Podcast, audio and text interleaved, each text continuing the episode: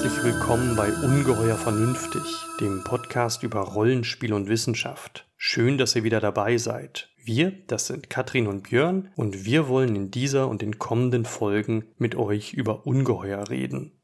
Dies ist der zweite Teil unserer Doppelfolge unseres Gesprächs mit Olaf Jebram über das Fremde. Im ersten Teil ging es sehr pessimistisch zu, denn da haben wir uns die Autoren H.P. Lovecraft, Karl Schmidt und Stanislav Lem angesehen und ihren Blick auf das Fremde. Diesmal gehen wir es viel optimistischer an. Dazu hat uns Olaf Tove Jansson und Hayao Miyazaki mitgebracht als Beispiele, dass man auch eine positive Grundhaltung dem Fremden gegenüber haben kann, die durch Neugierde und Vertrauen geprägt ist, was wir an Beispielen der Mumins und von Ungeheuern, die bei Studio Ghibli-Filmen vorkommen, sehen werden. Außerdem möchten wir im Anschluss daran noch darüber sprechen, wie man diese positive Grundhaltung in die Anwendung mit übertragen und diese Ansätze dazu nutzen kann, auch sehr gruselige oder xoloide Abenteuer so zu spielen, dass man sich das dabei bewahrt. Viel Spaß!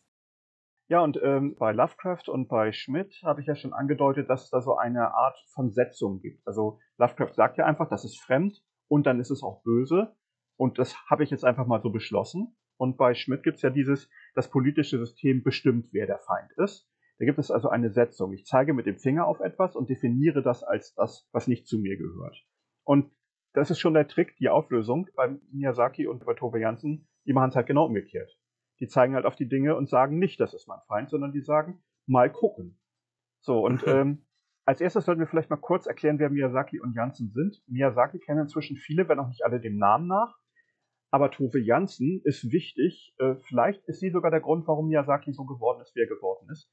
Denn Miyazaki hat in jungen Jahren Tove Jansen gelesen. Das fand ich eine mhm. sehr spannende biografische Entdeckung, dass die beiden verwandt sind, inhaltlich. Also Miyazaki ist natürlich der wichtigste Regisseur von Studio Ghibli. Er hat nicht alle Ghibli-Filme gemacht, aber die meisten. Und die großen Hits, also ähm, Mein Nachbar Totoro, dann Chihiro äh, und, und Mononoke sind alle Chihiros Reise ins Zauberland, Prinzessin Mononoke, das wandelnde Schloss, ja. Hm. Äh, Ponyo ist, glaube ich, auch äh, Miyazaki. Also die, die mhm. großen, international erfolgreichen, schönen, eindrucksvollen, mächtigen Filme sind von ihm und mhm. sind so erfolgreich und berühmt, dass es ganz viel wissenschaftliche Arbeiten dazu gibt. Er hat auch sehr fleißig in seinen Filmen viel aus Kultur und äh, auch aus ganz verschiedenen Kulturen und aus Geschichte und aus, aus dem Pop zitiert. Es ist also eine sehr reiche Welt, die er da für jeden seiner Filme geschaffen hat. Und es lohnt sich halt tief reinzugucken. Ganz viele haben das gemacht. Und äh, Miyazakis Filme sind der heiße Scheiß, sind extrem erfolgreich, finanziell und kommerziell international erfolgreich. Und eben auch die wissenschaftliche Arbeit darüber ist, ist halt äh, sehr fleißig gewesen. Und Miyazaki mhm. hat halt einige Themen, die immer wieder in seinen Filmen auftauchen. Nicht in allen Filmen gleichermaßen, aber immer wieder. Ein wichtiges Thema ist Umweltzerstörung und Naturschutz, also die Koexistenz mit einer hoffentlich noch zu rettenden heilen Welt beziehungsweise der schädliche Einfluss eines unglücklichen Umgangs mit der Natur ist ein ganz zentrales Thema bei ihm. Gibt es da auch so eine moderne und Technikkritik, wie wir das vorher besprochen hatten, so im, als Kehrseite dieses Umweltschutzes? Das ist eine gute Frage. Die Stimmung die liegt so ein bisschen in der, in der Nähe, aber die Protagonisten und die Leute, die erfolgreich handeln bei Miyazaki, tun das normalerweise nicht einfach nur durch die Abwerfen, das Abwerfen der Technologie, sondern die nutzen auch weiterhin Technologie. Es könnte also ah, ja, okay. der Versuch einer Synthese sein. Aber mhm, es gibt bei Miyazaki gibt es ganz viele Aspekte, die die Kulturkritiker toll gefunden hätten. Also zum Beispiel in äh, vielen seiner Filme seht ihr Szenen, die sehen eindeutig aus, als wären sie aus einem Heimatfilm geklaut worden, aus einem deutschen äh, nationalistisch angehauchten Heimatfilm. Da gibt es dann die, die Bergwiesen, ne? Ja, ja, ja, ja. Das hier, das wandelnde Schloss spielt doch auch in so einem pseudo-europäischen, pseudo-deutschen ja, Setting oder sowas. Ne? Genau. Ne? Ja, ich würde mich nicht wundern, wenn der Mann Heimatfilme als Inspiration benutzt hätte. Oder das, was die Amerikaner daraus gemacht haben. The Sound of Music ist ja eine, ich habe ihn immer mhm. noch nicht gesehen, aber das ist ja wohl eine Nachempfindung mit amerikanischen Mitteln des deutschen Heimatfilms. Ja, ich muss gerade an die Heidi-Serie denken. Mhm. Oh ja. Mhm. Mhm. Es könnte sein, dass der damit was zu tun hatte. Ich weiß es gar nicht. Ähm, Miyazaki hat ja nicht als Regisseur angefangen, sondern als Zeichner. Und das ist dann eben auch die Verbindung zu Tove Jansen. Also Miyazaki, äh, großartiger Filmemacher, Filme für alle Altersklassen, auch für Kinder, auch für Erwachsene. Meistens sind seine Filme auch gleichzeitig für mehrere Altersklassen gut geeignet. Und er selbst hat seine Karriere unter anderem als Zeichner begonnen und da hat er dann eine Tove Jansen-Verfilmung gemacht. So, und jetzt müssen wir Tove Jansen kurz erklären. Die Mumins, ähm, einige werden sicherlich ähm, ein paar von den Zeichentrick- oder Animationsversionen davon gesehen haben. Ich persönlich fand die nicht so dolle. Mhm. Das, was ich an Tove Jansen schätze, sind ihre Romane aus den 50ern und 60ern. Romane und mhm. Kurzgeschichtensammlungen. Die war ja auch ursprünglich Malerin und Illustratorin, ne? Genau. Und hat großartige Illustrationen dafür gemalt. Es gibt mhm. auch Comics, wobei sie witzigerweise von den Comics nur relativ wenige selber gemacht hat. Die meisten sind dann ähm, nur unter ihrer Mitwirkung oder sogar mit einem Team, das komplett unabhängig von ihr war, weiterentwickelt worden. Dann. Ah, es gibt also irgendwie acht Bände oder so, einen ganzen Haufen Mumien-Comics, die ich nie gesehen habe, die mich aber auch null interessieren, weil Tove Janssen halt nicht dran mitgearbeitet hat. so, und es, es, gab eine ganz tolle Tove Janssen-Doku, die auch viel über ihre Biografie erzählt und diese Jahreszahl in den 50ern, nicht? Bei äh, Lem in den 50ern, bei Karl Schmidt nach dem Ersten Weltkrieg, bei, bei Lem und bei Tove Janssen nach dem Zweiten Weltkrieg. Diese Leute waren geprägt von Kriegserfahrungen. Äh, die erste, mhm. ich glaube, erste äh, Geschichte von Tove Janssen ist eine Schilderung von einer Familie, die ihren Vater verloren hat und durch eine Welt reist, in der alles zerbrochen ist. In der es keine Infrastruktur, keine, keine, keine Elternhäuser mehr gibt. Alle Leute leben auf der mhm. Wanderschaft. Das ist eine Flüchtlingsgeschichte. Die schildert eine Familie mhm. auf der Flucht und endet dann etwas unrealistisch und optimistisch damit, dass sie ihren Vater wiederfinden, den Papa aber mhm. die Welt um sie mhm. herum ist ganz offensichtlich zerbrochen. Und das schildert eine Szene, wie die damals halt für viele Leute auch Alltag und Realität war. Aber äh, ganz viel in den Geschichten geht es gar nicht schwerpunktmäßig darum, dass die Welt kaputt ist, sondern halt, wie wir miteinander im Alltag klarkommen. Und die Mumins sind halt ähm, angelehnt an die skandinavischen Trolle. Tove Jansen war Finnen. Das, was in, anderswo die Feen sind oder die, die Fae oder die Fairies im, im Britischen. Das sind halt in Skandinavien sind das die Trolle. Alle Wesen sind mhm. Trolle. Also die Leser werden am Anfang der Geschichten gerne begrüßt mit einer Einleitung, wo es dann immer heißt, dass auch der Leser selbstverständlich ein Troll wäre oder die Leserin. Ich weiß natürlich nicht, schreibt sie dann immer, ob du ein großer Troll bist oder vielleicht ein ganz kleiner Troll. Mm, schön. Die Leute immer. Finde ich ganz toll. Und die, die Welt, in der diese Wesen leben, ist halt eine, eine Welt voller Alltag. Also da geht es ganz viel um Alltagsklischees, um Essen machen, um etwas reparieren, um eine Pfeife stopfen. Und dieser Alltag ist natürlich aus heutiger Sicht ein bisschen altmodisch. Also auch die Geschlechterrollen mhm. sind ein bisschen altmodisch. Ne? Die Mumienmutter trägt einen Rock, schminkt sich, hat eine Handtasche, macht immer das Essen. Der Mumienvater trägt einen Zylinder, raucht Pfeife und so weiter. Das sind Klischees der damaligen Zeit, der 50er Jahre. Aber dann hört das auch schon auf mit den Seltsamheiten, weil die Familie da das sind dann lauter einsame Kinder ohne Eltern, die bei denen aufgenommen wurden. Und dann gibt es da zeitweise, was weiß ich, zehn verschiedene Figuren, die alle da wohnen. Einmal Mumienvater, Mumienmutter, den Mumien, den Mumientroll, das ist der Sohn. Und dann nochmal, was weiß ich, Größenordnung sieben weitere, die irgendwie verloren gegangen sind und bei ihnen untergekommen sind. Das ist so eine richtige hm. WG. und das Ganze hat was von den Leuten, ähm, die Leute auch retten, die Leute am Leben erhalten, ihnen Essen, eine Unterkunft und, und Beistand zu geben. Aber es hat auch ganz viel von in Ruhe lassen. Also ein ganz zentrales ah, Thema ja. ist, dass die alle für sich sind und irgendwas machen und nur gelegentlich mal fragen, ob sie irgendwie Hilfe kriegen können. Das ist so ein bisschen eine mhm. Utopie, wie eine Familie aussehen könnte. Und, und schimmert auch irgendwas durch von Traumatisierung durch die Kriegserlebnisse oder ist das alles so eher so idyllisierend und blendet die Probleme eher aus? Also das, das Thema Krieg wird nur sehr verschlüsselt erwähnt. Es gibt die Hatifnatten. Mhm. Die Hatifnatten sind so seltsame, kleine, spargelförmige Wesen, sind Symbole für Soldaten und für Armeen. Ach so, ja. Mhm. Äh, sie reisen über die See auf Booten, sie versammeln sich, haben große Rituale des Zorns, wo sie sich mit Elektrizität aufladen und sich entladen und gefährlich sind. Mhm. Und oh, da ja. gibt es ganz viele so Bilder, die halt an Krieg erinnern. Und es kommt auch vor, dass der Mumienvater in einer der Geschichten mit den Hatifnatten reist, also quasi Wehrdienst hat. Mhm. Das wird also angedeutet. Äh, aber ja, die, ganz viele der Figuren haben Probleme, haben Ängste. Also äh, das, die, die Geschichten aus dem Mumiental, das ist so eine Kurzgeschichtensammlung, beginnt damit, dass zwei verschiedene Beziehungskonzepte vorgestellt werden. Der Mumientroll sehnt sich nach Bindung, nach Nähe, nach Zusammengehörigkeit und nach einer intensiven Verschmelzung. Und sein bester Freund, der Mumrik, der sehnt sich nach Einsamkeit, Unabhängigkeit, Individualität. Mhm. Der Mumrik reist immer, wenn die Mumintrolle Winterschlaf halten, reist der Mumrik in die Welt hinaus und ist dann über den Sommer im Mumintal. Und der Mumin, äh, der, der macht sich fast ins Fell vor Sehnsucht, wenn der Mumrik dann wiederkommt und freut sich und freut sich und freut sich und weiß gleichzeitig, dass er ihn nicht zu sehr bedrängen darf, weil der Mumrik das nicht mag. Das sind ja vielleicht beides Aspekte von so einer Nachkriegsgesellschaft. Ne? Einerseits diese ja. Sehnsucht nach Vertrauen und Nähe und andererseits dieses Unabhängigkeitsbedürfnis. Ja, ja, auf jeden Fall. Und, und es geht ganz viel, geht es um Angst, es geht ganz viel um Wut, es geht ganz viel um Trauer. Äh, es geht sehr viel um Melancholie und, und Hoffnungslosigkeit und Perspektivlosigkeit. Es sind ganz hm. viele sehr feinfühlig beschriebene psychologische äh, Probleme, die damals halt im Leben und im Alltag der, der gesamten europäischen Bevölkerung und weltweit der Bevölkerung ganz zentral waren. Und sie beschreibt mhm. halt, wie diese Leute sich fühlen, wie sie damit umgehen und wie sie auch manchmal Heilung finden. Ja, ja. Hochspannend geschrieben. Und ein, ein wichtiger Aspekt dabei ist, dass es halt bei ihr dieses Konzept des Bösewichtes oder des Feindes ganz selten gibt. Also es gibt da so ein paar, also es gibt zum Beispiel den, den Ameisenbären oder Ameisenlöwen, der ist tatsächlich gefährlich, äh, eine fleischfressende Pflanze. Aber fast alle Figuren, die erst gefährlich und grauenhaft und böse erscheinen, bekommen dann irgendwann ein Kapitel oder sogar ein ganzes Buch, wo man sie auf einmal kennen und lieben lernt. Mhm. Das krasseste Beispiel ist die Morra. Äh, die Morra mhm. ist ein fieses Eismonster, das in der Ferne über die Berge schreit und heult und von der es immer heißt, dass sie Leute frisst. Und irgendwann begegnen wir dann äh, durch unseren Protagonisten, den Mumien, begegnen wir dann der Mora.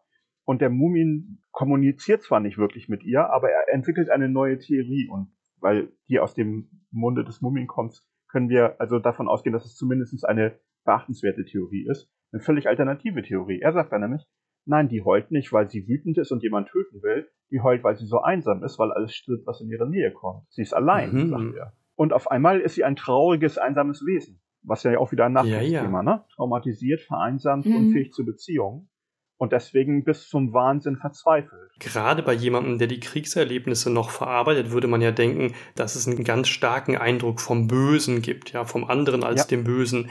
Aber umso interessanter ist es, dass es bei Tove Jansson in den Geschichten aus den späten 40ern oder 50ern gerade nicht so ist, sondern dass eben ja. hinter der vermeintlich bösen Fassade dann doch ein menschliches oder jedenfalls ein Wesen mit, mit humanen Charakterzügen und Emotionen und, und so weiter zum Vorschein kommt. Ja. Und interessant ist umgekehrt halt, dass hinter der, der vermeintlich drolligen Fassade von den Mumins dann eben doch mehr steckt, dass da eine Tiefe aufscheint, die man zunächst gar nicht denken würde, aber die dann doch sehr differenziert die äh, Erlebnisse aus der Kriegszeit widerspiegelt. Ja, und äh, das sind alles Autoren, die schon ziemlich lange her sind. Äh, also auch bei Tove Jansen gibt es halt sehr viele merkwürdige Geschlechterklischees. Aber es gibt auch bei Tove Jansen eben ganz tolle Gegenbeispiele. Also die kleine Müh ist immer noch eine meiner Lieblingsmädchenfiguren. Die finde ich noch besser als die Pippi Langstrumpf. Die kleine mhm. Müh ist ungefähr so groß wie ein kleiner Finger und ist ähm, davon überzeugt, eine monströs, mörderisch gefährliche Figur zu sein. Äh, die wird vorgestellt mit, den, mit einem Text, der endet mit den Worten, wagst du es, mich kennenzulernen? Die Mühe äh, kämpft und beißt und greift an und ist total das Killerviech und aber winzig klein mhm. gleichzeitig. Und es äh, steht also auf einer Art halt für, für Kleinkinder. Äh, sie ist also die jüngste aus ihrer Familie. Mühe ist ja auch so ein griechisches Symbol für eine sehr kleine Zahl. Und äh, gleichzeitig eben aber auch für eine ganz andere Frauenrolle. Und äh, die Mühe finde ich mhm. großartig. Mhm. Das ist interessant. Großer, ganz großer Griff. Ich erinnere mich, dass ich vor der Angst hatte. Als genau. Ich mal ganz genau. Gesehen habe. Die ist echt gruselig. ja, die ist echt heftig. Wirklich. Das ist ja spannend, weil, äh, wo du jetzt gerade sagtest, dass, dass Hayao Miyazaki viel von Tove Jansson gelernt hat und inspiriert ist, weil der hat ja auch immer so komplexe und ungewöhnliche Mädchen- und Frauencharaktere ähm, als Protagonistin, ja. die auch gar nicht in mhm. stereotype Geschlechterrollen passen wollen. Ja, und er hat halt das Glück, dass er halt später, als Janssen geschrieben hat, weil er natürlich in einer Zeit lebte, in der die Frauenbewegung schon deutlich mehr herausgearbeitet ja. hat. Äh, ich wollte noch kurz auf einen kleinen Aspekt verweisen. Tove Janssen finde ich nicht nur großartig als Autorin und ich würde allen Leuten empfehlen, ihre Bücher zu lesen, nicht ihre Comics und nicht die Zeichentrickserien zu gucken, sondern wirklich die Romane und die Kurzgeschichten von ihr. Aber es gibt eine wunderbare Doku, die lief mal auf Arte über sie und über ihr Beziehungsleben, denn sie war zu einer Zeit, in der das noch nicht so richtig ich glaube nicht mal legal war in ihrem Heimatland, war sie ja äh, in mhm. lesbischen Beziehungen, sie war homosexuell. Und mhm. ähm, dadurch bekommen ihre Geschichten nochmal eine ganz andere Dimension, weil sie darin ja Beziehungsmodelle zeigt, die versteckt auch ihre eigenen Beziehungen widerspiegeln. Und auf einmal entdeckt man dann sie in dem Mumintroll oder im, äh, im, im Homsa wieder oder in äh, Hofslan und Schiffslan äh, kann man ihre, ihre damalige Beziehung halt wieder erkennen. Und das hat nochmal eine, es hat nochmal eine symbolische Ebene, auf der das Ganze nochmal komplizierter und cool wird. Absolut. ich kann noch ganz kurz ein Zitat von Zoviansson zum Abschluss einschieben, was äh, genau dazu passt und eigentlich zeigt, inwiefern die, die Mumins alles andere als bloße Comicfiguren sind. Ähm, die sagt, die Mumins sind weder Mensch noch Tier und ganz gewiss keine Märchenwesen im klassischen Sinne. Sie sind Mhm. wohl einfach eine Camouflage für gewöhnliche menschliche Verhaltensmuster. Und das Interessante an ihr ist, wenn ich, wenn ich Lovecraft lese, dann habe ich das Gefühl, ich lese einen Amateur. Eine Person, die nicht wirklich versteht, wie Menschen, Sozietäten funktionieren. Ich habe das Gefühl, er ist ein Laie, wenn er darüber schreibt. Bei Schmidt und bei Lem merke ich, dass es große Geister sind, dass sie wirklich sich damit intensiv beschäftigt haben. Lem hat Psychiatrie studiert, Futurologe gewesen und hat Kybernetik studiert, so hochgebildeter Mann. Bei Janssen weiß ich nicht, ob sie so einen Background hat, aber sie schreibt auf dem gleichen Niveau. Mhm. Das hat mich an ihr immer sehr beeindruckt. So, aber äh, Miyazaki. Miyazaki war beteiligt an einer frühen Verfilmung für das japanische Fernsehen von Tove Janssen. Die Mumins sind damals halt als Fernsehserie gemacht worden und er war einer der, der Animateure dafür. Hatte also inhaltlich keinen Einfluss auf diese Verfilmung und war sehr unzufrieden damit. Und hat also die Art, wie die, das adaptiert wurde, halt für falsch gehalten. Und Tove Janssen fand die Serie auch nicht doll. Und er hat sich dann in Interviews dazu geäußert und hat gesagt, nee, ich bin da ganz ihrer Meinung. Und dann kamen halt genau diese Aspekte, die halt bei Tove Janssen wichtig waren und bei Miyazaki dann auch wichtig werden in Na- Nachfolge. Nämlich halt, dass die Figuren eine gewisse Tiefe haben, dass sie keine Abziehbilder sind und dass sie halt alle interessante Aspekte haben. Dass es eben nicht die Guten und die Bösen und unser Team und das andere Team gibt. Und Mhm. ja, er war halt enttäuscht davon und das mag eine Motivation gewesen sein, es besser zu machen. Und er hat Tove Janssen offensichtlich kennengelernt. Er hat nämlich die Bücher gelesen, damit verglichen und gesagt, die Bücher sind einfach viel besser. Und dann später dreht er halt Filme, in denen es ganz viel um naturverbundenes Leben geht, wie auch bei den Mumins. Und es geht ganz viel um fremdartige Wesen, die wir kennenlernen und die auch Probleme und Sorgen und Nöte haben, denen man kennen, denen man begegnen kann und die man verstehen kann und denen man manchmal helfen kann oder mit denen man manchmal kooperieren kann. Und diese Sicht auf die Welt, die Tove Janssen angefangen hat, trägt Miyazaki halt weiter. Eben, dazu kommen die komplexen Frauencharaktere, den Verzicht auf stereotype Geschlechterrollen und eben diese Mhm. Kippfigur von einerseits Kritik der Umweltzerstörung und eben dann, naja, da ist dann vielleicht ein bisschen ambivalentes Verhältnis zur Technik. Ja, ein bisschen schon, ja. Ja, ähm, das beste Beispiel für die Art, wie Monster bei ihm funktionieren und dass sie eben in, in ganz vielen seiner Filme nicht als Antagonist funktionieren, geschweige denn als böse oder als Ungeheuer oder eben als, als grauenhafte Feinde, ist äh, mein Nachbar Totoro, wo das kleine Mädchen, wie ist sie nochmal, Mhm. die kleine Schwester, Meh. die läuft doch irgendwann einigen dieser kleinen Trollwesen hinterher. Das, sind ja mehrere. Totoro hat ja noch so zwei Begleiter. Und die sieht ein paar davon und läuft denen hinterher, läuft dann durch einen Hohlgang äh, zwischen Sträuchern und endet dann in der Höhle von Totoro. Und klettert auf Totoro einfach mal so rauf. Man muss sich das vorstellen, Totoro hat ungefähr das Format von einem VW Käfer. und das Mädchen ist halt ein richtig kleines Kleinkind. Und die klettert da mal so eben rauf auf ein schnarchendes, pelziges Monster mit riesigen Ja, Zähnen ist so, und so oval, oval, rund, ne? Irgendwie so. Mhm. Wie, ein, Mhm. wie ein Überraschungsei quasi, ja. Ja, genau. Mit diesen riesigen Zähnen. Ja. Genau. Und von denen ist sie total begeistert. Er macht dann den Mund auf. Also es ist ja Zeichentrick bzw. Animation, deswegen gibt es keine Kameraeinstellung, aber die Perspektive ist vom Inneren aus seinem Mund heraus, sieht man sie an seinen Zähnen vorbei, wie sie total begeistert reinschaut. Die Zähne sind übrigens, das ist in dem Zusammenhang nicht ganz unwichtig, keine Reißzähne, sondern das sind alles Backenzähne. ja, die sind alle gleichförmig. Das ist auch bedeutsam, ne? Solche kleinen Details, die machen es wirklich aus. Es ist eben kein Raubtier, kann man an der Stelle erahnen, sondern es ist ein Pflanzenfresser. Genau. oder zumindest ein Allesfresser. So, und sie ist halt begeistert und freut sich und spielt mit ihm und kitzelt ihn und pustet ihn und nimmt ihm Sachen weg und krabbelt auf ihm herum und hat null Angst vor ihm. Und als erwachsener Mensch, der gelegentlich mal auf Kinder aufpassen muss, ich habe selber keine Kinder, aber ich habe zwei Neffen, wird mir da ganz anders in dieser Szene. Mit keinem Das normalen. Lebewesen auf unserer Welt kann man das so machen. Weder mit irgendeinem Menschen noch mit irgendeinem Tier. Das kann klappen, muss aber nicht. Und bei Miyazaki klappt's halt. Also das Wesen Ah, ja. regelt sich dann und schnarcht und rührt und grunzt und macht komische Geräusche und die Kleine findet es super und niemand stirbt. Wahnsinn, ja. Mhm. So, diese Begegnung mit dem Fremden an der Stelle hat etwas unglaublich Heiles und Sympathisches und Fantastisches und eben auch was Utopisches, denn seien wir ehrlich, in der realen Welt sind die meisten Wesen, denen wir begegnen können, die uns erst noch fremd sind, potenziell ja auch eine Gefahr für uns, gerade wenn wir sehr klein und unerfahren und, und ungeschickt sind und vielleicht auch Klar. nervig. Die zieht an seinen Haaren und äh, also die tut alles, um auf sich aufmerksam zu machen. Eben, also wenn man Ja. sie durch Zufall verärgert oder so, ja. Hm, ja, ohne es zu wissen. Also man denke mal, dass ein kleines Kind mit einem großen Hund spielt. Das kann klappen. Ja, muss, muss nicht, kann aber. Genau. Ja.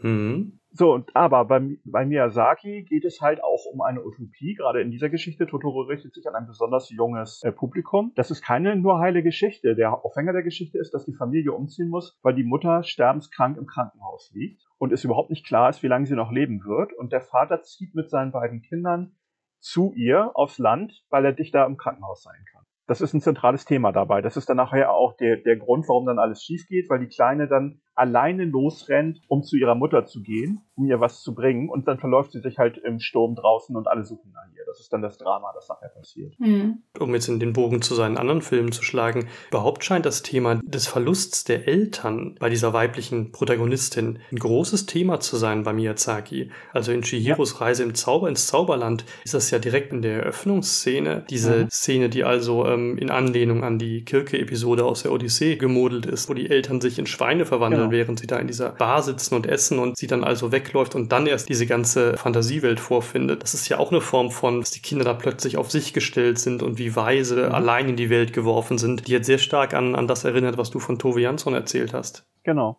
genau. Und bei beiden schwingt ja dieses Coming-of-Age-Thema mit. Nicht? Dieses, ich bin ein kleines Wesen, ich fange gerade erst an, ich bin noch neu hier und ich entwickle mich weiter, ich lerne mhm. dazu, ich werde größer, stärker, klüger und danach komme ich besser klar. Und das ist sowohl bei äh, Totoro der Fall, als auch noch viel stärker bei Chihiros Reise ins Zauberreich. Ja, ja, die ist dann ein bisschen weiter, ne? Ja, sie beginnt die Geschichte als Kind mhm. und sie kommt als junge Erwachsene raus innerhalb dieses einen Films. Und mhm. ähm, ein zentrales Element dabei ist genau das Verhältnis zum Fremden. Das halt genau das Gegenteil ist von dem, was man halt bei Lovecraft und bei Schmidt sieht. Denn das Fremde, das Andersartige, das, was ich noch nicht verstehe, das wird in den Chihiro-Filmen nämlich nach und nach verständlicher. Wir nähern uns dem an, wir lernen es kennen. Manchmal ist das hm. Ergebnis, hm. dass das Fremde gefährlich bleibt und wir uns davon fernhalten müssen. Manchmal ist das Ergebnis, dass das Fremde total lieb und freundlich ist und sich mit uns anfreundet. Manchmal ist das Ergebnis, dass das Fremde ganz anders ist, als wir erwartet hätten. Aber es ist danach weniger fremd und das ist der zentrale Aspekt davon.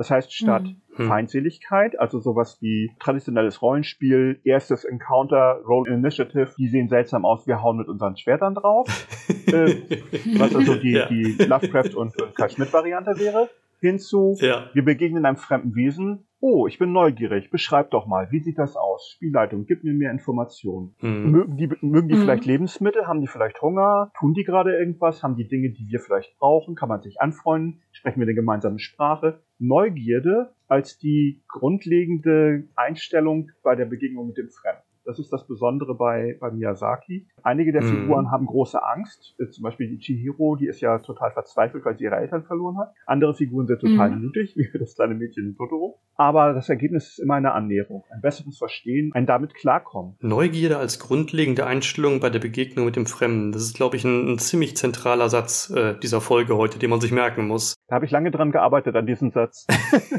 oh, sehr. das ist wirklich sehr, sehr treffend, sehr prägnant und setzt auch sehr gut das, das Monsterverständnis von Miyazaki und Tobi Jansson im Gegensatz zu Lovecraft, Schmidt und Lem. Ähm, bei Lem ist sie ambivalent, ne? Die bemühen sich aber scheitern. Also Mhm, da gibt ja. es ja auch diese Sehnsucht danach, aber für ihn ist es halt eine unerreichbare Utopie, diese Annäherung. Bei Miyazaki mhm. ist es auch eine Utopie, aber eine, wo er halt eine Annäherung sich erhofft und erträumt. Das ist vielleicht auch der fantastische Teil bei ihm. Und bei Tove Janssen ist es unglaublich pragmatisch alltäglich. Die Koexistenz der fremdartigen Wesen passiert bei ihr einfach beiläufig. Ja, das genau, das ist ganz selbstverständlich. Ne? Das ist gar nicht dieser Schreckmoment. Die, die Wesen kommen an und dann, dann geht es ganz schnell um die Grundbedürfnisse. Hm. Wenn sie nass sind, dann werden sie getrocknet und wenn sie Hunger haben, kriegen sie was zu essen und dann werden sie gefragt, wo sie gerne schlafen möchten. Und sie werden einfach in den Alltag integriert. Und, und sonst, wie man wegen wie mit der Mora, dann, dann sind die Wesen halt uneindeutig oder, oder es offenbart sich hinter der oder unbekannt. Ne? Unbekannt, ne? ne? Hinter der bösartigen Fassade dann doch eigentlich eine, eine ganz normale menschliche Gefühlsregung, die man auch von anderen Wesen kennt. Da ist ja sogar eine Fehlinterpretation der Signale. Genau, ja. Ich habe bei einigen dieser Figuren, die sie beschreibt, also zum Beispiel gerade bei der Nora, das Gefühl, dass ihr später noch eingefallen ist, dass das nicht okay war, wie sie beschrieben hat.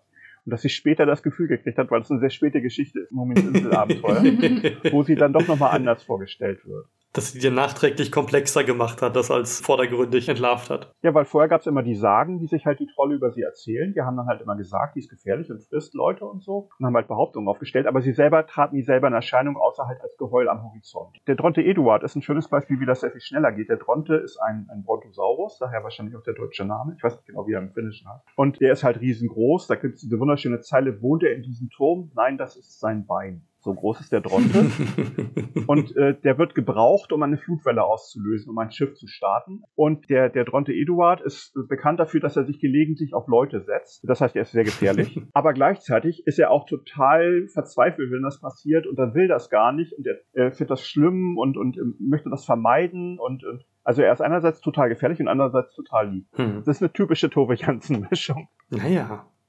So, aber jetzt sollten wir das mal zusammenfügen wie machen wir das? Also du würdest sagen, Lovecraft und Schmidt auf jeden Fall gehören in dasselbe Lager, in dieselbe Kategorie von ihren Grundeinstellungen gegenüber dem Fremden. Ja, wobei Lovecraft ist, ist sehr naiv aus meiner Sicht und Schmidt ist ein, ein hochintellektueller Denker. Das heißt, sie kommen auf sehr verschiedene Arten, aber sie kommen zum selben Schluss. Das Fremde ist das Feindliche. So, und Lem sehnt sich nach dem Fremden und findet es faszinierend, hat aber keinerlei Hoffnung, dass er sich dem wirklich annähern kann. Er kann nur daneben stehen und staunen. Vielleicht könnte man das so sagen, der, der geht auch den Weg, ne? Er will, er will es verstehen, er ist prinzipiell ja. neugierig, aber Totoro frisst ihn dann halt. Mhm. Ja. Oder, oder, oder ignoriert ihn genau. einfach oder so.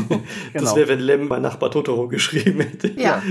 Dieser erkenntnistheoretische Pessimismus und diese ja irgendwie existenzialistische Weltsicht dringt dadurch, die dann doch ja. irgendwie nach Spiritualität sucht, was dann ja. in einer ganz individuellen Form aufscheint. Ja, bei, bei Lovecraft und Lem spürt man ganz deutlich, dass sie sich dem Ganzen dann auf eine sehr romantisch-ästhetisch übersteigerte Art nähern. Sie inszenieren dann unglaublich aufwendig eine Stimmung oder ein Gefühl oder halt einen Versuch einer Sehnsucht, einer Annäherung oder eben einer Abstoßung und gehen dann unglaublich intensiv darauf ein. Das Ganze ist dann halt ein emotionales, ein ästhetisches Erlebnis. Aber bei beiden steckt halt mhm. halt dieses Thema der Fremdheit als Anlass für diese Auseinandersetzung dahinter. In einem Fall halt das Feindliche, im anderen Fall das Fremde, das mich zwar mit Sehnsucht erfüllt, aber das unerreichbar bleibt. Mhm. Ja, und dem gegenüber hatten wir dann halt äh, Miyazaki und Tove Jansen. Äh, Miyazaki als, als Filmregisseur bei Ghibli und Tove Jansen als die Autorin der, der Mumien-Romane und Kurzgeschichten.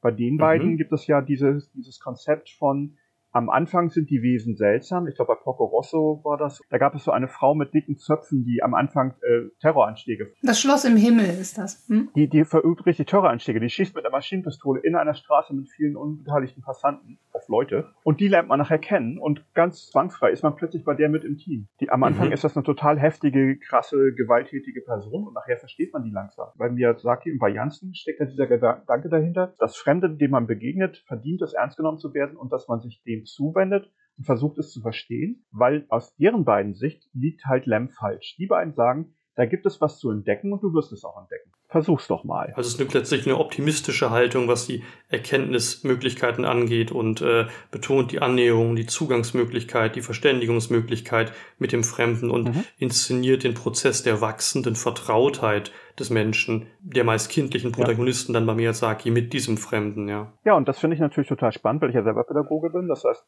ich finde die Frage interessant, wie geraten wir von dem Zustand von, ich weiß noch nicht, was das hier ist, zu, oh, jetzt weiß ich, was das ist. Das ist ja, nicht, kognitive mhm. Entwicklung, nicht, mhm. Piaget und so, Entwicklungspsychologie und andererseits natürlich Lernen, begleitete Annäherung an einem Thema, das einem noch fremd ist. Piaget hat halt gesagt, aktive Auseinandersetzung mit etwas Fremden führt zur Annäherung. Und dann, wenn es gut läuft, eben auch zu Verständnis und dann zu einem gelungenen kognitiven Modell von dem, womit ich da arbeite.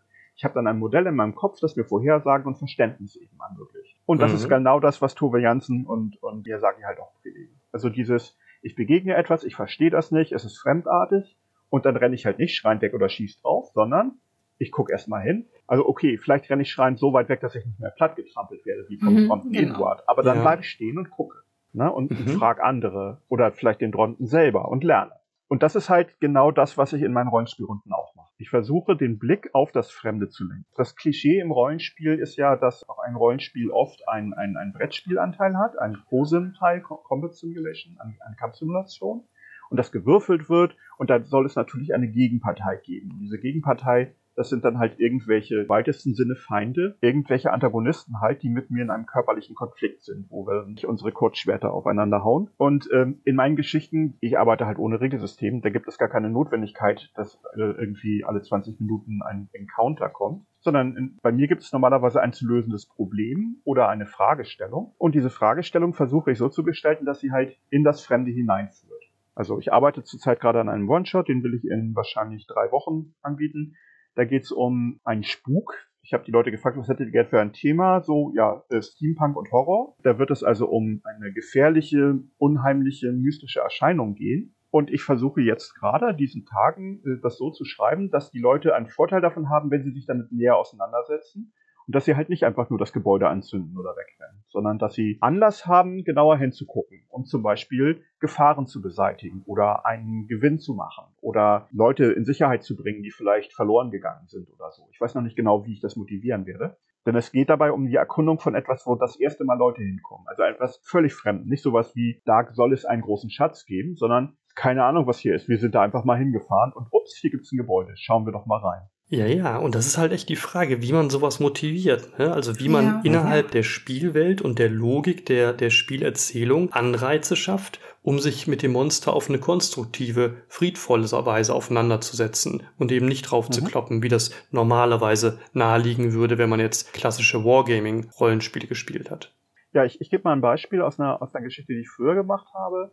Da, da war die Pointe der Geschichte, dass ein, äh, ein sehr unvorsichtiger Mann, ein Halbling, Gärtner, ein Alchemist, und der hat sich ein äh, Pflanzenkonstrukt gebaut, eine kleine Ranke. Und diese Pflanze war extrem gefährlich, hat sich dann bei der Gelegenheit herausgestellt. Sehr, sehr kräftig, konnte ohne weiteres Häuser einreißen und so, obwohl die gar nicht so groß waren. Und die rannte dann halt frei in der Geschichte rum und war eine Bedrohung für die Leute. Mhm. Und ja, die Mission bestand halt darin, diese Pflanze halt ähm, sicherzustellen, damit die halt keine Häuser mehr kaputt macht. Da gab es also eine sehr klare Definition. Dieses Wesen stellt eine Bedrohung dar. Und meine Aufgabe bestand jetzt darin, um die Leute halt neugierig zu machen. Und dazu musste ich diese Erwartung, die das ja nahelegt, dass es ein gefährliches, fieses, aggressives, destruktives Wesen ist, enttäuschen. Ich Mhm. musste halt zeigen, dass das Wesen auch andere Eigenschaften hat. Also, dass es zum Beispiel Angst hat, dass es äh, neugierig ist, dass es mit Dingen spielt. Also, ich habe diesem Wesen halt kindliche Eigenschaften gegeben. Das war erst wenige Wochen alt. Und dann habe ich halt wie ein Mhm. Kleinkind gespielt, das halt aber gleichzeitig Superkräfte hat. So, und Hm. ich musste halt nur noch erreichen, dass die Gruppe das Viech nicht zu schnell umbringt oder gefangen nimmt, sondern halt eine Zeit lang hinter ihm herjagen und es halt ver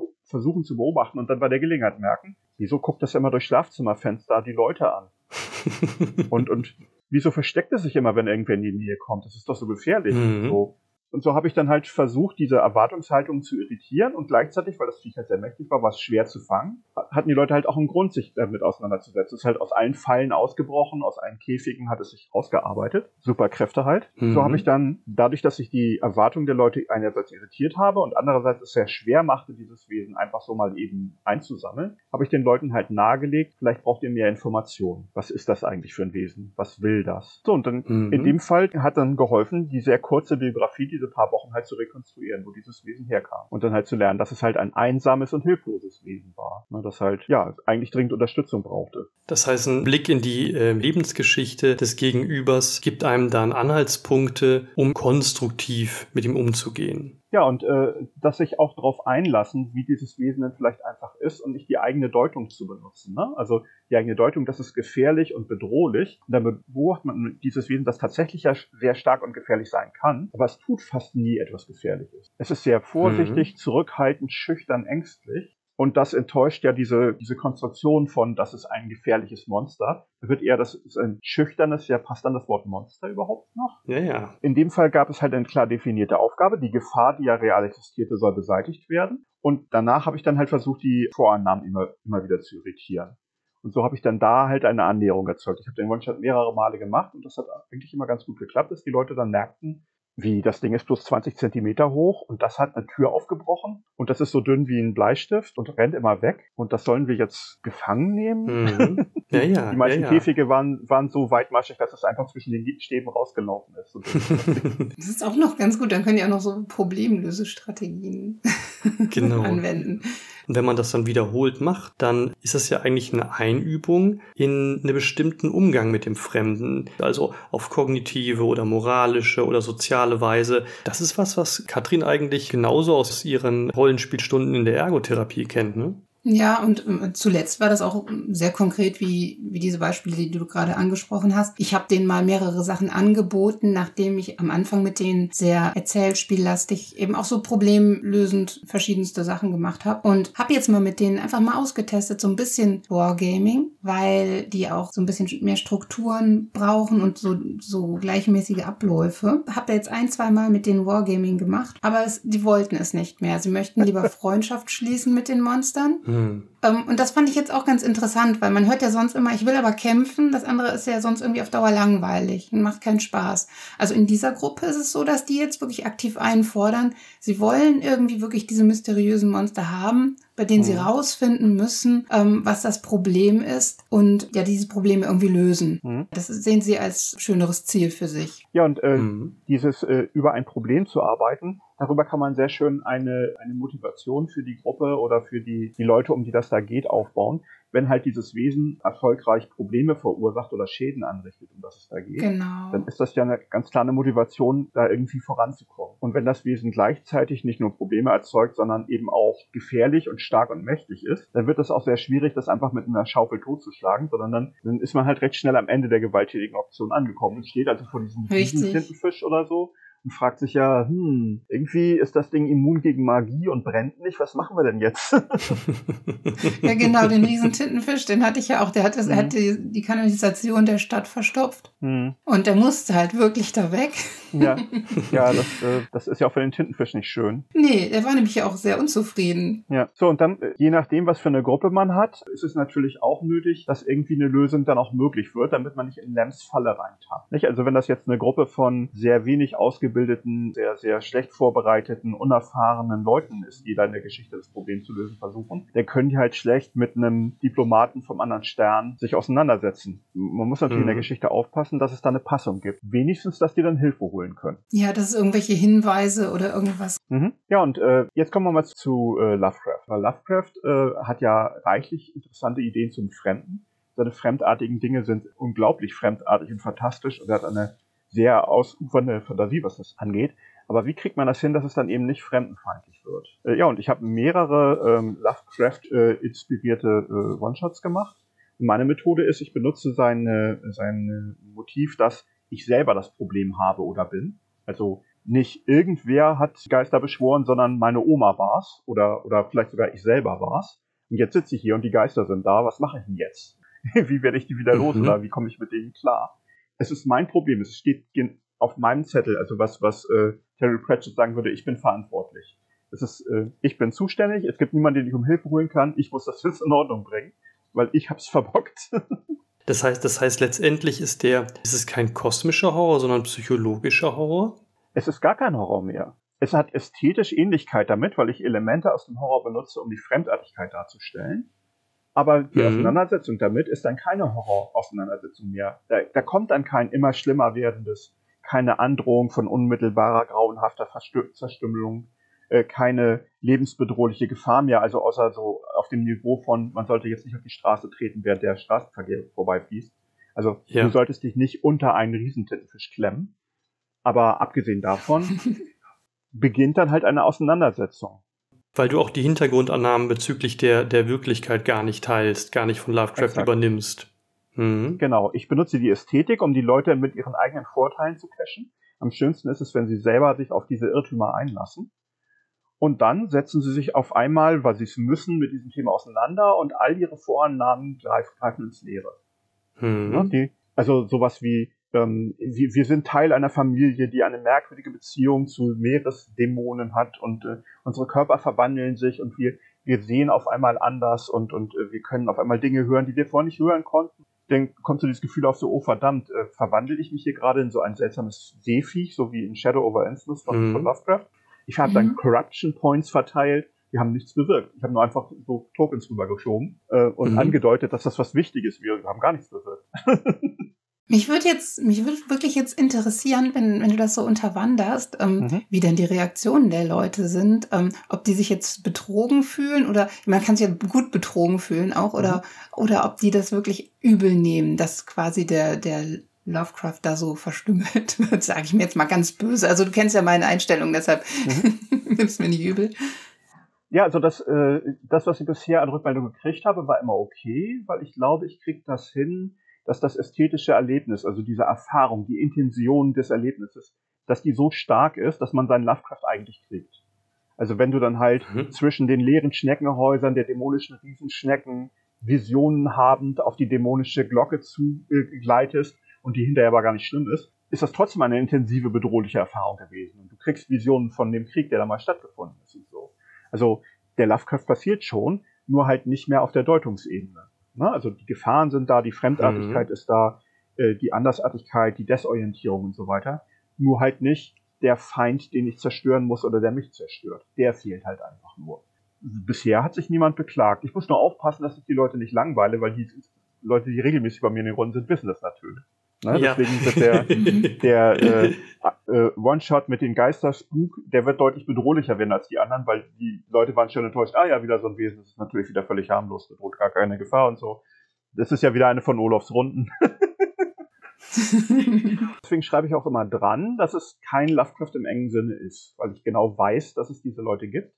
Und deswegen schreibe ich dran, dass es halt von Lovecraft beeinflusst ist und Lovecraft-Themen spielt. Manchmal sogar ausdrücklich, aber es ist kein Lovecraft um genau diesen Leuten halt auch ein Signal zu geben, dass sie sich halt auf ein bisschen was anderes einlassen, wenn sie da anfangen. Und mhm. natürlich ist ganz wichtig, mhm. gerade bei solchen Sachen, wo ich dann die Charaktere auch selber mit in die Geschichte reinziehe, deine eigene Abstammung ist eine dämonische, dein eigener Körper ist seltsam, deine eigene Großmutter war eine Kannibalin. Ich habe einen ah, sehr ja. spannenden Kannibalen-One-Shot gemacht. Du selbst bist betroffen. Das darf ich natürlich vorher nicht schon alles komplett in der Ankündigung entschärfen. Sonst entsteht keine Spannung mehr ich, ich benutze also die, die ästhetischen Methoden von Lovecraft. Einmal dieses extrem übersteigerte und fremdartige, dann dieses, äh, diese sanfte Steigerung, dass am Anfang alles normal aussieht, nur ein bisschen unheimlich und dass es nach hinten immer extremer wird, bis das dann ganze, das Ganze dann quasi ein LSD-Trip ist und gar nichts mehr beieinander bleibt. Das benutze ich mhm. gerne. Auch dieses, dass ich die fantastischen Elemente der Geschichte in den äh, Charakteren der, der Runde innen drin ansiedle, benutze ich auch gerne. Aber was ich halt nicht mache, ist dieses eindeutige, da sind die Bösen, hier sind die Guten. Äh, was ja. ich, wo ich aufpassen muss, dass ich das nicht vergesse, ist, dass äh, das natürlich nicht dasselbe ist wie alle Lebewesen sind harmlos und ich vielleicht auch total lebensgefährlich. Ja. Das kann ja immer noch dabei eine Rolle spielen.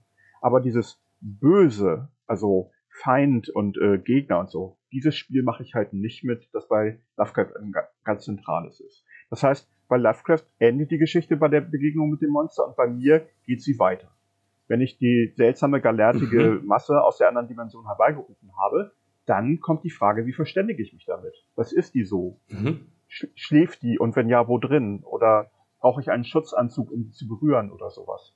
Da geht's dann los und hört nicht auf. Die Begegnung mit dem Monster ist, ist nicht das Ende, sondern der Anfang. Mhm. Das, das, die Begegnung mit dem Monster äh, ist ja, hat ja ein Ziel. Äh, bei mir, dieses Metaziel, was ich vorhin gesagt habe, halt die, die Neugierde, die Auseinandersetzung mit dem Fremden, die durch Neugierde zu verstehen, zu Annäherung.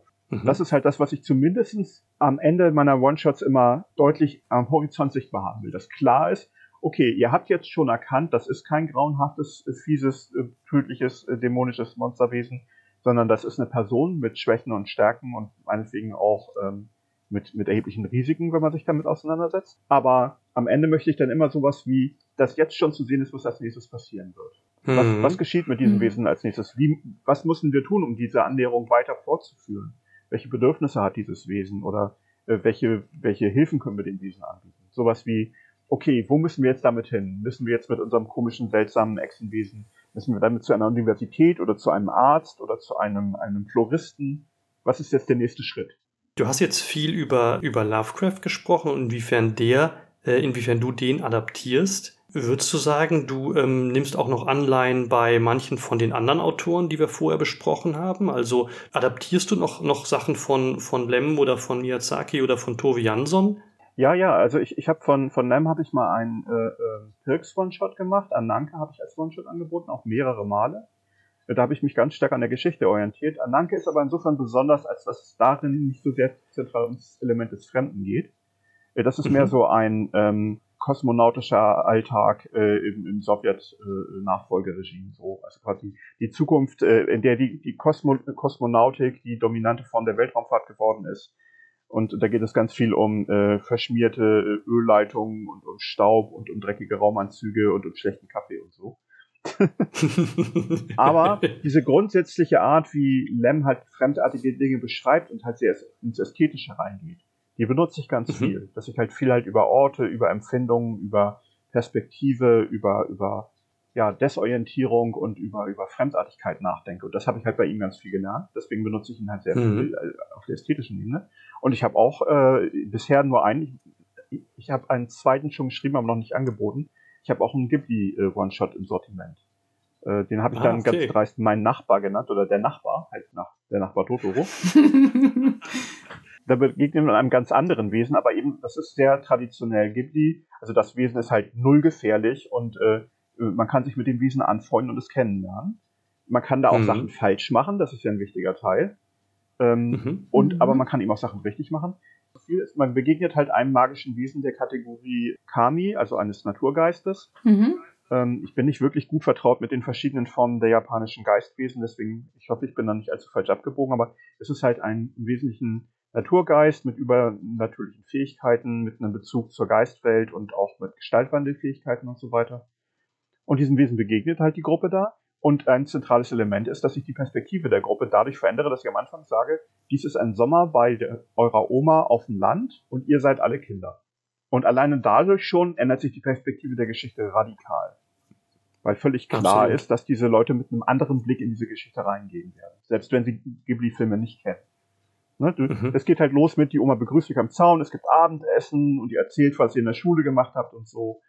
Ne? Völlig anderer Blick. Ja, ja diese Rahmung macht wirklich unheimlich viel aus, ja. Das setzt ja. direkt die Stimmung und ähm, die Möglichkeiten und auch die, was in der Geschichte ähm, für Handlungsweisen normal und akzeptiert sind. So. Also ja, man hat sofort genau. ein Set an Normen und Regeln im Kopf, die in dieser Welt angemessen sind. Und es ist halt mhm. nicht angemessen, sofort ähm, die Streitaxt auszupacken oder die Lasergun oder was weiß ich. Und es ist auch klar, dass es auch umgekehrt für mich gilt, als ich, der ich da die Spielleitung mache, an die Geschichte anbiete. Es ist auch klar, damit lade ich die Leute an eine Geschichte ein, in der sie davon zu Recht ausgehen können, dass ich auch nicht die Kettensäge auspacken werde. Ne? Dass mhm. also, wenn ihnen was Schlimmes passieren sollte, das sehr ungewöhnlich ist und dass ich dafür einen sehr guten Grund brauche. Mhm. Es könnte ja sein zum Beispiel, dass ein Kind sich verletzt und dass dann die Rettung dieses Kindes sozusagen die Story wird oder so. Aber dass ich jetzt den Figuren nachstelle und die also quasi äh, bedrohe durch meine, meine Möglichkeiten als, als Geschichtenerzähler, das ist natürlich offensichtlich nicht vorgesehen. Wenn ich sage, Ghibli und wenn ich sage äh, Urlaub auf dem Lande und ihr seid alle Kinder, dann ist klar, dass es sich dabei um eine ganz andere Herangehensweise äh, handelt. Ja, und dann begegnen sie diesen Wesen und lernen das kennen und es hat seltsame Eigenschaften, die ganz offensichtlich nicht so sind wie andere Lebewesen, die sie kennen. Und dann schaue ich mal, mhm. ob ich sie nicht neugierig machen kann und dieses Wesen nicht zu ihnen in Beziehung setzen kann. Und bisher hat das immer ganz gut geklappt, dass dann die Leute anfingen, sich Fragen zu stellen oder dieses Wesen äh, anzugehen und dabei dann halt auch Dinge entdecken. Also aufmerksame Beobachter können dann recht schnell merken, was dieses Wesen kann und was nicht und daraus dann halt weitere neue Möglichkeiten ableiten und dann mit dem Wesen halt besser in Zukunft umgehen. Und das ist genau das, was ich halt meinte, ne? neugierig auf die, auf die Wesen zugehen. Ja, und ähm, mhm. vielleicht auch nochmal ein Beispiel, wie halt sowas aussehen kann, wenn ich halt eine Runde mache, die sich fast gar nicht von traditionellem Rollenspiel unterscheidet, wo halt gefährliche, grauenhaft gewalttätige Monster vorkommen, wie das auch da funktionieren kann.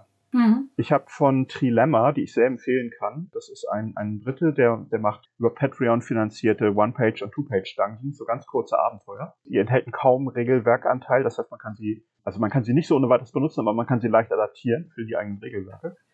Und da habe ich zwei von ähm, umgemodelt, in denen ganz grauenhaft gefährliche Wesen drin vorkommen. Und in beiden Fällen bestand aber die Aufgabe nicht darin, die Wesen zu töten, sondern halt mit denen irgendwie klarzukommen. Zum Beispiel damit, dass dieses Wesen einfach viel stärker ist. Ne? Also so Stichwort Drache. Du hast halt so eine Gruppe von mhm. Schriftgelehrten mit wenig Ausrüstung und gar keinen Waffen. Und da steht jetzt auf einmal ein Drache vor denen. Tja, ähm, was jetzt? und dann ist es halt ein Social Encounter. Ne? Du willst jetzt nicht mhm, gebraten genau. werden und auch nicht gebissen werden. Und deine einzige Möglichkeit ist, mit einem Wesen zu sprechen, dessen Sprache du nicht kannst. mhm. So, und dann versuche ich die Leute halt einzuladen, ja, jetzt löst mal das Problem. Das Problem ist zu überleben und die Lösung ist nicht, Trefferpunkte äh, abzuziehen, sondern die Lösung ist halt, betrachtet es mal als Sozialencounter. Und es hat, hat dann natürlich all die Dynamiken und äh, Elemente einer traditionellen Rollenspielrunde sind dann potenziell enthalten. Ne? Die tödliche mhm. Bedrohung, die, die Übermacht, äh, die verschiedenen Motive, die, die seltsame Fremdartigkeit dieses Wesens und so kommt alles vor. Nur die eine Option fehlt.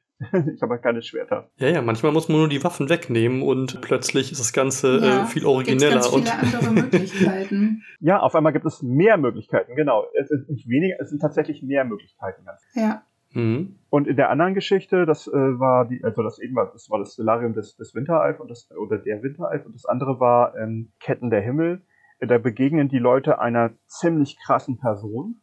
Und diese krasse Person ist in meiner Version der Geschichte mehrfach besiegt worden und ziemlich schlecht drauf. und äh, ist schon im, im Originalzustand eigentlich wahnsinnig gewesen und spätestens jetzt völlig durchgedreht. Und das, das Einzige, was der Gruppe halt wirklich hilft, ist, dass diese Figur, die sie da begegnet, zu diesem Zeitpunkt in Stücke zerbrochen ist. Also eine Statue, halt in Einzelteilen. Aber wenn die halt diese, diese Personen kennenlernen und die, die halt so weit zusammensetzen, dass man sich mit der unterhalten kann, merken die sehr schnell, dass es keine gute Idee ist, die Figur ganz zusammenzusetzen. Und diese Statue ist halt zum Glück der Gruppe gerade nicht handlungsfähig. Ich sorge da auch immer dafür, dass die Arme und Beine erstmal nicht gefunden werden. Mhm. und wenn man diese Figur halt zusammensetzt, dann ist es halt eine größenwahnsinnige Figur, die sich halt für eine göttliche Macht hält und eigentlich da ist im göttlichen Zorn über die verderblichen Monster, die hier rumkriechen und in ihrer sterblichen Wahnsinn versuchen, äh, die Gefüge der Götter einzumischen. Also mit anderen Worten, die ist sehr fremdenfeindlich, sehr menschenfeindlich eingestellt, diese Figur und hat eigentlich den Auftrag, alles zu töten, was hier sich in diese Anlage reintraut. So, und dann können sie dieses Wesen, können sie dann halt so halb zusammensetzen und ich verhindere halt einfach, dass sie das ganz zusammensetzen am Anfang, so, so gut ich das kann. Und dann können sie sich damit unterhalten und dann halt feststellen, was passiert ist, haben einen Zeugen, einen Zeitzeugen, stellen aber auch fest, dass hier ziemlich heftige, aggressive Stimmungen in der Luft liegen und dass es gefährlich ist, dieses Wesen und dass man sich mindestens erstmal diplomatisch unterhalten sollte, bevor man dem Wesen die Arme wieder gibt. das sind dann sehr traditionelle äh, Rollenspielsituationen eigentlich. Ein gefährliches Wesen, ein Konstrukt, ein merkwürdiges besessenes äh, äh, Wesen aus einer anderen Dimension, das sogar noch äh, einen an eine Gesinnung gebundenen Geist hat, also nicht wirklich frei entscheiden kann, wie es handelt. Völlig Mischugge, richtig aggressiv, gefährlich, hat gerade haufenweise Leute umgebracht bei der letzten Aktion, die es noch tun konnte, bevor es für ein paar tausend Jahre unter einem Steinhaufen lag oder. Und jetzt haben wir es ausgegraben, was nun? Und mhm, wieder, mhm dummerweise ist äh, die, die aggressive Option ist halt wenig zielführend. Also klar, sie können die Statue wieder zerschlagen, dann verlieren sie halt den Gesprächspartner und kriegen keine weiteren Informationen. Mhm. Ja, und je nach Geschichte und je nach äh, Situation sieht der Twist halt immer ein klein bisschen anders aus. Die Hauptidee äh, dabei ist halt, dass ich das Problem, das es zu lösen gilt, halt so definiere und gestalte, dass halt die ähm, Kriegshammer-Methode halt weder entweder nicht zielführend ist, also gar nichts bringt. Ich kann zwar draufschlagen, aber das bringt mir nichts. Oder aber, dass sie halt ähm, nicht die beste Option zu sein scheint. Sowas wie, das wollen wir doch eigentlich gar nicht. Also, wir treffen hier irgendein Wesen, aber wir haben eigentlich gar kein Problem damit. Es ist fremdartig, aber droht uns jetzt auch nicht so. Ja, und dann mhm. ziehe ich die Leute halt von einem, hier ist ein merkwürdiges Problem zu lösen, in ein, hier ist ein fremdartiges Wesensszenario hinüber das Problem zu lösen erfordert die Auseinandersetzung mit dem Fremden. Das muss übrigens nicht immer nur ein Wesen sein. Das kann auch ein Gebäude oder ein Kult oder eine Praxis oder ein Ritual sein. Habe ich auch schon alles gemacht. Nicht? Wozu diente diese seltsame Anlage? Was ist das hier? Ist das ein Friedhof oder ist das ein kultischer Raum?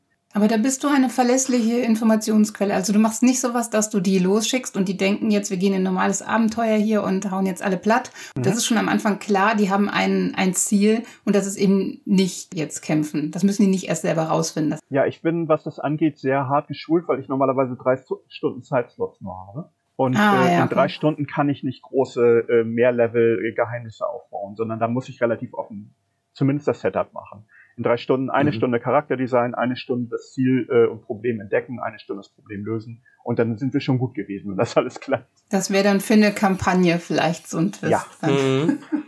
okay. Und jetzt, jetzt ist ja vielleicht auch dadurch deutlich geworden, warum mich äh, diese Das Fremde ist der Feind Variante so wenig interessiert, weil ich halt ganz andere Sachen haben will in meinen Geschichten. Da geht es halt um Probleme, um Hintergründe, um Geheimnisse, um Dinge in Rätseln. Das sind die Sachen, die mich faszinieren ja. und flashen. Und deswegen interessieren mich halt auch diese tiefen, interessanten, komplizierten Monster halt viel mehr als die 30 Goblins so. Können wir, glaube ich, äh, aus vollem Herzen zustimmen. Das äh, hatten wir auch schon öfters angemerkt. Und das wenigstens mal ausprobieren kann. Genau. Zum Beispiel bei Olof, denn der bietet ja auch immer wieder Runden an.